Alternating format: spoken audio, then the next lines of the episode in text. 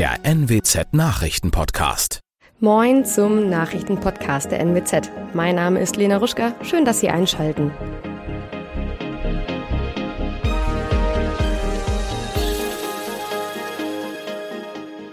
Und das sind unsere regionalen Themen. Person aus brennendem Haus in Ramslow gerettet, Elsfleter Windpark bald doppelt so hoch und VfL-Handballerinnen auf Europakurs.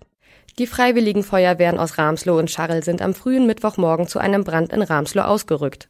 Wie die Polizei berichtet, hatte eine 23-Jährige aus Basel die starke Rauchentwicklung entdeckt und die Rettungskräfte per Notruf alarmiert. Eine Person wurde im Untergeschoss des Wohnhauses gefunden und sofort dem Rettungsdienst übergeben. Nach Polizeiangaben handelt es sich bei der geretteten Person um den alleinigen Bewohner des Hauses, der leicht verletzt mit einem Rettungswagen in ein Krankenhaus gebracht wurde. Die Brandursache ist derzeit noch unbekannt und Gegenstände der weiteren Ermittlungen, heißt es von der Polizei. Der Bebauungsplan für den Windpark Werder in Elsfleth soll aufgehoben werden. Dafür sprach sich der Wirtschaftsausschuss der Stadt Elsfleth in seiner jüngsten Sitzung aus. Der Bebauungsplan ist seit 1999 rechtskräftig und sei einer der ersten Bebauungspläne für Windparks in Deutschland gewesen.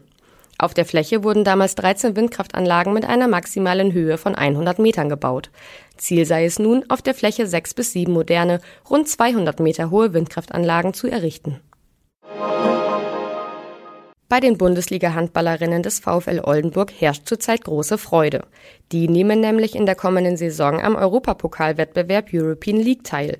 Durch die Teilnahme am deutschen Pokalfinale am vorhergegangenen Wochenende hatten sich die Oldenburgerinnen sportlich für die European League qualifiziert. Eine Teilnahme bedeutet aber einen erheblichen finanziellen Mehraufwand von etwa 40.000 bis 50.000 Euro. Möglich ist das nun, da der Geschäftsführer bei Sponsoren zusätzliche Gelder einwarb, erklärte der VfL. Bye.